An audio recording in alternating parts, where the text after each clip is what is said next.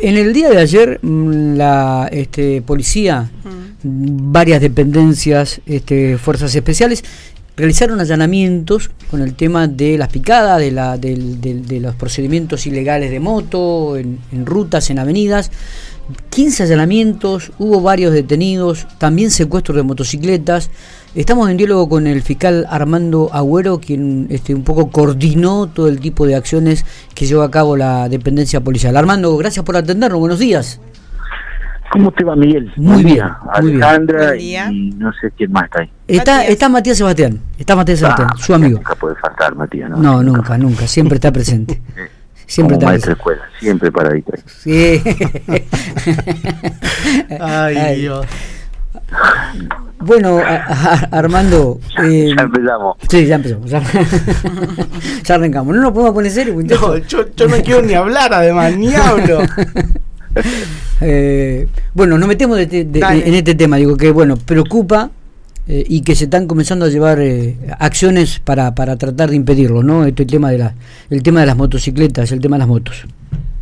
Sí, bueno, nosotros ya esto lo hicimos años anteriores, seguramente ustedes se acuerdan. Eh, y, todos los años, más o menos, para esta fecha empieza a pasar lo mismo, ¿no? Eh, la, primavera eh, y la necesidad de, debe ser de salir a andar en moto hace que, se empiecen a hacer esas prácticas que, que mayormente se concentran en, en la avenida Brunengo o en la circunvalación desde el Monumento Perón hasta la IPF o en, la, el Paseo del Grano ahí en la nueva frente de la Comisaría Tercera. Y mm, son prácticas que, que, ponen en, peligro el tránsito, en peligro las personas que la realizan, esas prácticas y demás, y que empiezan a alarmar a vecinos, vecinos que lógicamente empiezan a, a llamar a las comisarías, a la municipalidad, al tribunal de falta, a fijarse. Después hay otras prácticas que se van repitiendo en, el, en la ciudad, que ya no son de nuestra incumbencia, ¿no? que tienen que ver con eh, los excesos de ruido por, por, por, las motos que andan con escapes libres, eh, sin casco, sin dulces, sin, sin, sin, sin seguros, sin carné, muchos de ellos. Todas esas cuestiones, excesos de velocidad, mal estacionamiento, aglomeración de motos que nos permiten el tránsito, esas cuestiones que son de faltas municipales, nosotros ahí no intervenimos. Sin embargo, hace unos tiempitos atrás tuve una reunión con la municipalidad eh, con autoridades en la municipalidad, los que están involucrados en el área de tránsito, Secretaría de Gobierno, con la fin de, ver cómo podíamos coordinar tareas para hacer algún trabajo en conjunto. No en la cuestión de tránsito, porque nosotros ahí no intervenimos, porque es todo cuestión de multas, sino en lo que a nosotros nos corresponde, que tiene que ver con que estos mismos que eh, tienen faltas de tránsito reiterantes acá dentro de la ciudad son los que después se observan haciendo estas prácticas de picada o de velocidad en, allá en la ruta, donde varias motos salen a ver quién llega primero, eh, o que hacen esas prácticas de estrés a ver cuánto más hacen de Willy con entre dos o tres y uno, y se van filmando y se van haciendo diferentes cosas. Bueno, o, digamos, llega un momento en que impiden la circulación de, de, de llámese de la 9 o de la ruta por la cantidad de chicos que se juntan o personas que se juntan en, esa, en esa práctica. Hay un delito previsto, desde el 193 del Código Penal, que establece que eh, justamente este, esta clase de hechos puede ser un delito cuando se provocan estas prácticas de, pruebas de velocidad o de destreza que pongan en peligro la vida del participante, de terceras personas, eh, y establece penas de seis meses de prisión hasta tres años de prisión eh, inhabilitaciones para conducir, ¿sí? de hasta seis años de inhabilitación de conducir. Esa, esa, en eso sí nosotros podemos intervenir y a, diferencia de lo que hacen por ahí o intentan hacer los inspectores de tránsito, que es la, el secuestro del vehículo cuando cometen la infracción o la persecución de la, del motorista o los, o los controles en punto fijo, nosotros hacemos eso porque queremos porque tenemos otras herramientas y además porque queremos evitar el peligro de que haya algún lesionado, ¿no? Porque imagínate que si en la Brunengo eh, la patrulla motorizada de la policía lo mandamos a perseguir eh, chicos que hacen picadas, ellos en su creencia de destreza que tienen en la conducción de la moto van a intentar evadirse, se van a meter en la ciudad andar a fondo para que no le saquen la moto y ponemos en riesgo al conductor, a uno que, que ande transitando pedestre o en bicicleta o en un auto y al propio policía que lo persigue.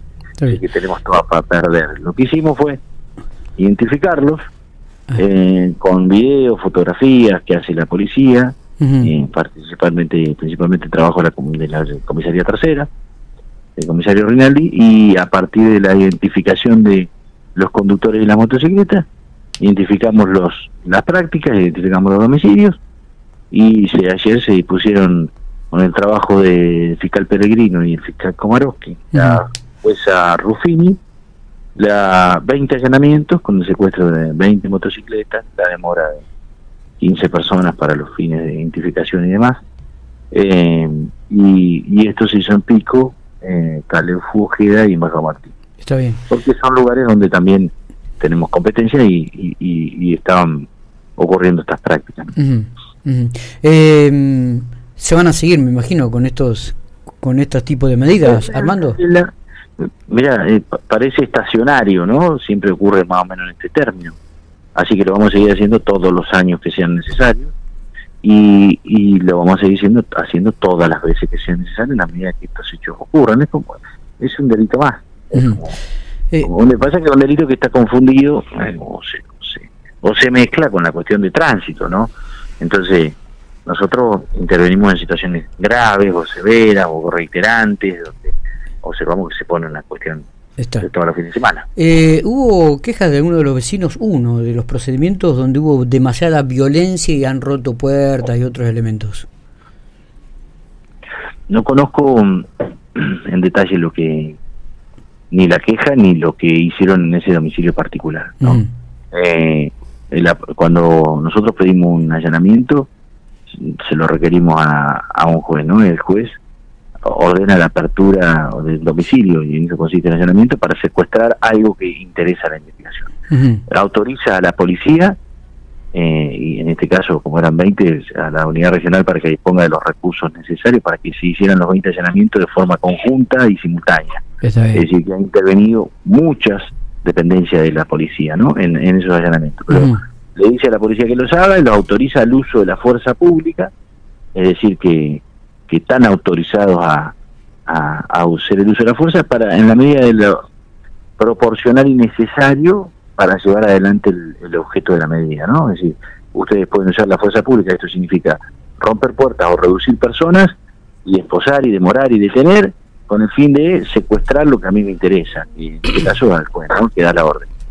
hablamos de un delito cualquiera, vayan, se meten en la casa para, si sospecho que ahí están las cosas de un robo, vamos a suponer el televisor, una bicicleta, una moto, eh, abran la casa, entren, si tienen que demorar personas la demoran, si tienen que detener detienen, si tienen que romper algo rompan, pero me, encuentran lo que yo estoy buscando. Es, en eso consiste el uso de la fuerza pública y el allanamiento que dispone un juez. Regularmente no ocurre que llegan a ese extremo, depende de las circunstancias del caso, todos los casos son absolutamente diferentes, ¿no? Eh, acá me decís que hubo 20 allanamientos y hubo uno en el que por alguna razón eh, tuvieron que romper una puerta o el dueño de la vivienda se está quejando por alguna razón en particular. Si considera que el dueño de la vivienda en el que se le hizo el allanamiento, que la medida del allanamiento es ilegítima o excede, excede el uso de la fuerza necesaria para cumplir el objetivo de la medida, lo que tiene que hacer es 22 y 9 hace una denuncia. Nosotros ahí evaluaremos, no el fiscal que intervino pidiendo esa denuncia, sino otro fiscal distinto, evaluaremos la conducta del policía si efectivamente hubo un exceso del, del uso de la fuerza autorizada para llevar adelante esa medida. Ha pasado, ha pasado que, que lo que sí, em, si en, la, en, los allanamientos, vamos a suponer, se rompe una puerta porque es necesario ingresar y la puerta está cerrada y no te permiten el ingreso, eh, los daños que el Estado provoca en la rotura de las cuestiones particulares de una vivienda particular, los, los indemniza. No la justicia, no lo, no lo hace la fiscalía o el juzgado que dispuso el allanamiento, sino el propio gobierno a través del Ministerio de Seguridad, eh, regularmente, o cuando estas cosas ocurren, eh, indemniza o repara económicamente esta situación. Está. Armando, te saco un poquito del tema. Eh, el otro día el gobernador de la provincia de La Pampa, Sergio Siloto, anunció la compra de lectores de patente en los ingresos a la provincia, un poco como que escuchó el reclamo en su momento que vos estabas indicando o que vos indicabas, ¿no? Para eh, el tema de las estafas. Sí, yo lo que eh, observé, mm, mm, digamos, muchas cosas buenas del discurso de él respecto de las cuestiones de seguridad. Eh, estas cuestiones de las cámaras están enmarcadas en, una cosa aún más importante que él piensa proyectar llevar adelante, que es el narcomenudeo, es decir, asignarle competencia a los fiscales ordinarios, que somos nosotros, los fiscales de delitos comunes, asignarle competencia para empezar a investigar los delitos de droga. ¿sí? Nosotros hoy tenemos un juzgado federal en Santa Rosa y otro en Pico que no está en funcionamiento, ¿no? Eh, y una problemática que innegable, que tiene que ver con el comercio de estupefacientes, una problemática que es una problemática común al país, no es de Pico, ni es de Metileo, ni es de Dorila, ni de Rosario solamente, es una problemática del país. Eh, decir que se va a abordar el narcomunideo significa que nosotros vamos a tener un, tema más, sea, no va a ser estafa género, robo, hurto y esto tránsito, va a decir que ahora adelante vamos a investigar los delitos de venta de estupefacientes. Eh, ahí él manifiesta que va a asignar recursos, con lo cual claramente va a haber más fiscales eh, por, sede fiscales para abordar esa temática y otro tipo de encarar el, eh, la investigación de estos tipos de delitos. Digamos, el delito de el comercio de estupefacientes no es un delito que solo se, suscribe a la ciudad de Pico. Para que la droga llegue a Pico, tiene que transitar por algún lado. Si yo voy a decir que vamos a empezar a investigar el tema de tránsito y tráfico y comercio de estupefacientes, bueno, hay que empezar a reforzar los controles en, la, en los puestos camineros. Eso supone esa inversión de 60 millones de pesos de la compra de cámaras, esto de un servicio penitenciario provincial para alojar nuevos detenidos respecto de nuevos hechos criminales que vamos a empezar a investigar, reforzar el servicio de justicia en términos de va a haber fiscales que se van a dedicar a eso, más fiscales, así como se dispuso, por ejemplo, para el ámbito rural, se van a tener que a disponer para el tema de cooperación de estupefacientes, jueces que se ocupen de esos temas, capacitar a la policía y formar policías y un laboratorio para el análisis de sustancias tóxicas, eh, digamos, es toda una movida muy importante. Eso habla de una política de Estado es una proyección eh, importantísima en términos de lo que significa para la provincia en términos de servicio de justicia de acá en adelante, digamos, asumir la competencia federal para cuestiones de, tránsito o tráfico de droga y comercio de estupefacientes, supone que de ahora en el futuro ya no vamos a decir, mira, eso no me... No, eh, Armando está vendiendo droga a la puerta de la escuela, Armando está vendiendo... Bueno, eso no, eso no, eso no es mío, no. Ahora va a ser una responsabilidad nueva de la Fiscalía cuando eso ocurra porque supone la creación de una ley de adhesión a la ley nacional de desfederalización, a la ley nacional de desfederalización, es decir, que invita a las provincias a asumir la competencia federal en tema de droga. Hay una ley de la provincia que tiene que adherir a esa ley de desfederalización, hay un proceso de que van a tener que dar los legisladores para adherir a esa ley y asignarnos esa competencia a nosotros y disponer de los recursos para que nosotros podamos afrontar esto, recursos policiales, recursos científicos, recursos judiciales, entre eso las cámaras, que vos me estás planteando que tienen una ventaja desde el punto de vista para los delitos ordinarios, como puede ser la estafa, que tenemos mucho ingreso de afuera, como puede ser los robos de delincuentes de afuera, y que ahora se va a sumar eso al control del comercio de estupefacientes. Con lo cual es una política de Estado sumamente interesante, eh, súper revolucionaria, si se quiere, porque son pocas las provincias que han adherido a esa ley de desfederalización. No todas las provincias se quieren animar a enfrentar con la justicia local el tema del comercio de estupefacientes porque supone una inversión muy grande en esto que te estoy contando. Vos desde el momento que decís, che, nosotros vamos a hacer cargo del tema droga, bueno, bárbaro. Empecemos, policía para este tema, ¿sí? Con otro tipo de capacitación de investigación.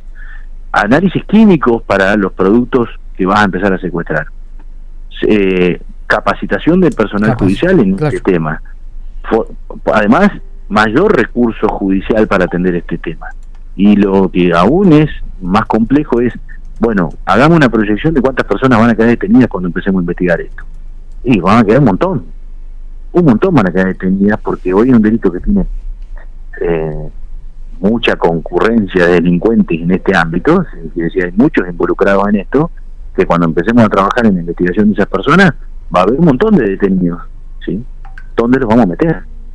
Entonces ahí está la creación del el Servicio Penitenciario Provincial. Es decir, eh, avanzar en esto supone una, un complejo de entramados de, de recursos y de organismos que se tienen que potenciar en términos de recursos humanos y recursos económicos para poder llevarlo adelante de manera eficiente y eficaz. Nosotros hoy, con miles de defectos, errores y cosas para mejorar, el servicio de justicia en el fuero penal ha sido en los últimos 10, 15 años súper atendido en materia de recursos policiales y judiciales para que podamos hacer un trabajo rápido, eficiente y eficaz.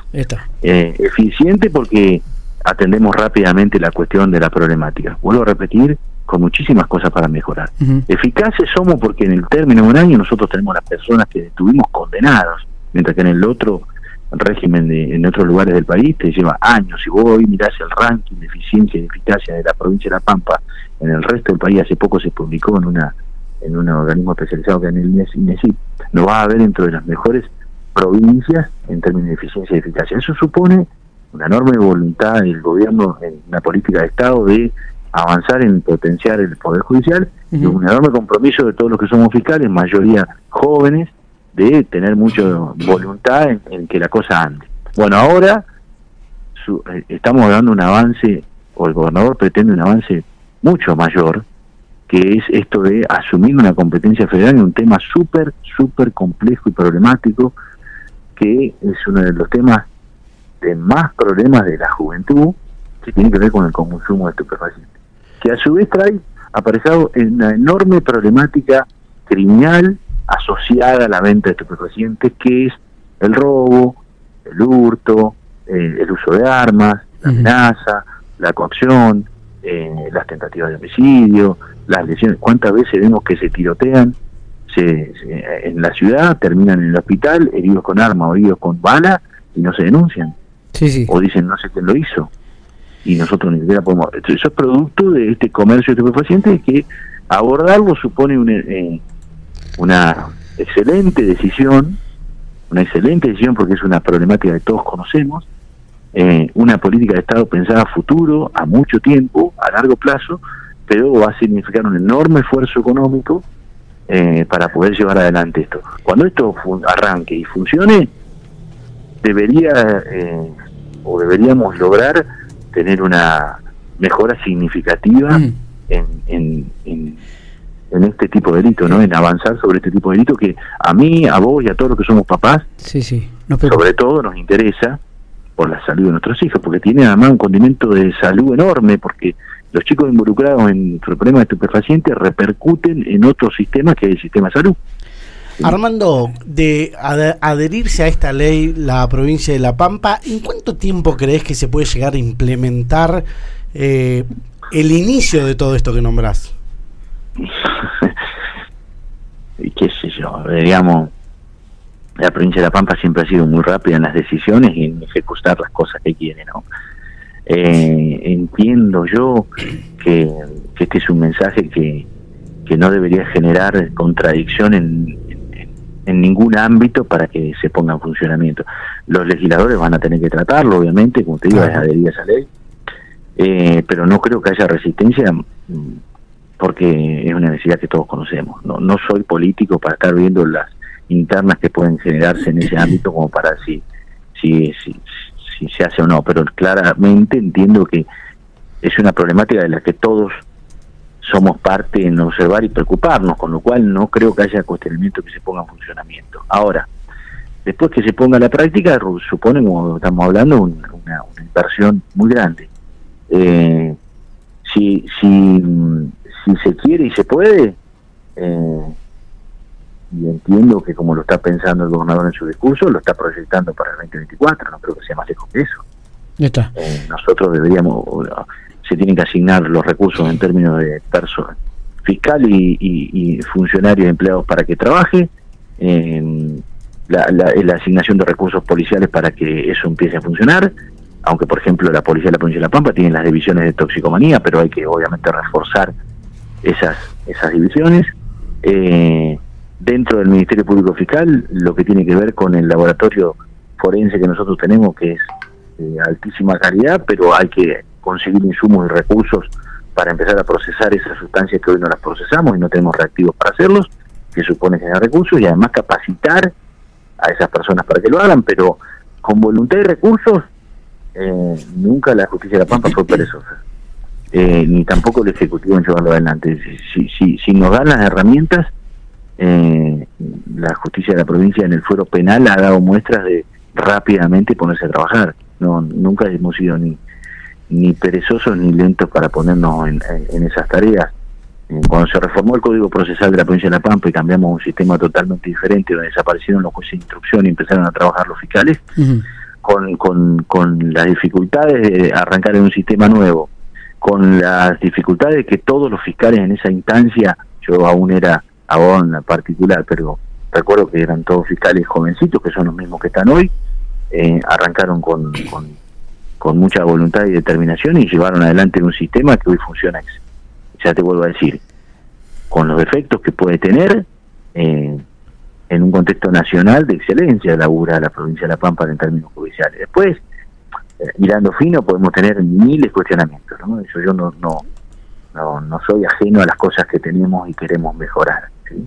Eh, pero pero se puede, se puede, si se plantea, todo lo decir, con voluntad y recursos, eh, se pone en funcionamiento. Ahora, Armando, ¿esto soluciona el problema de raíz de lo que es la, la droga? No, el problema de raíz internacional. Eh, eh, esto ataca solamente al que vende acá de la droga que viene. Acá no se produce, no se hace nada, más que venderla y demás. Te lo voy a hacer en, en, otro, en algo totalmente distinto. El problema de raíz es internacional que tiene que ver con la producción y el comercio de a nivel mundial. ¿sí? Pero nosotros no llegamos con la mano tan lejos, ¿sí? Ahora, vos tenés que tener limpia tu casa y después ocupate de que ver si el de la vereda, la municipalidad pasa y la barre, pero tu casa la tenés que tener limpita. Entonces, preocupémonos por lo que nos pasa dentro de la provincia de La Pampa, persigamos el delito dentro de la provincia de La Pampa, y habrá otros que se tendrán que preocupar por lo que pasa fuera del país o en el país o en su contexto general.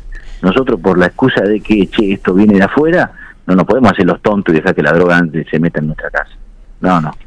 Nosotros tenemos que acomodar nuestras cositas y después que otros se acomoden de lo que se ocupen de lo de afuera. Yo creo que esto es un enorme avance para la protección de, primero, para perseguir el delito del paciente y para la protección de nuestra nuestras niños y adolescentes en que no caigan en el consumo de estupefacientes. Supone obviamente recursos, esfuerzo y dejar un montón de gente presa que se dedica a esto. Armando, gracias por estos minutos. No, gracias a ustedes, un abrazo grande.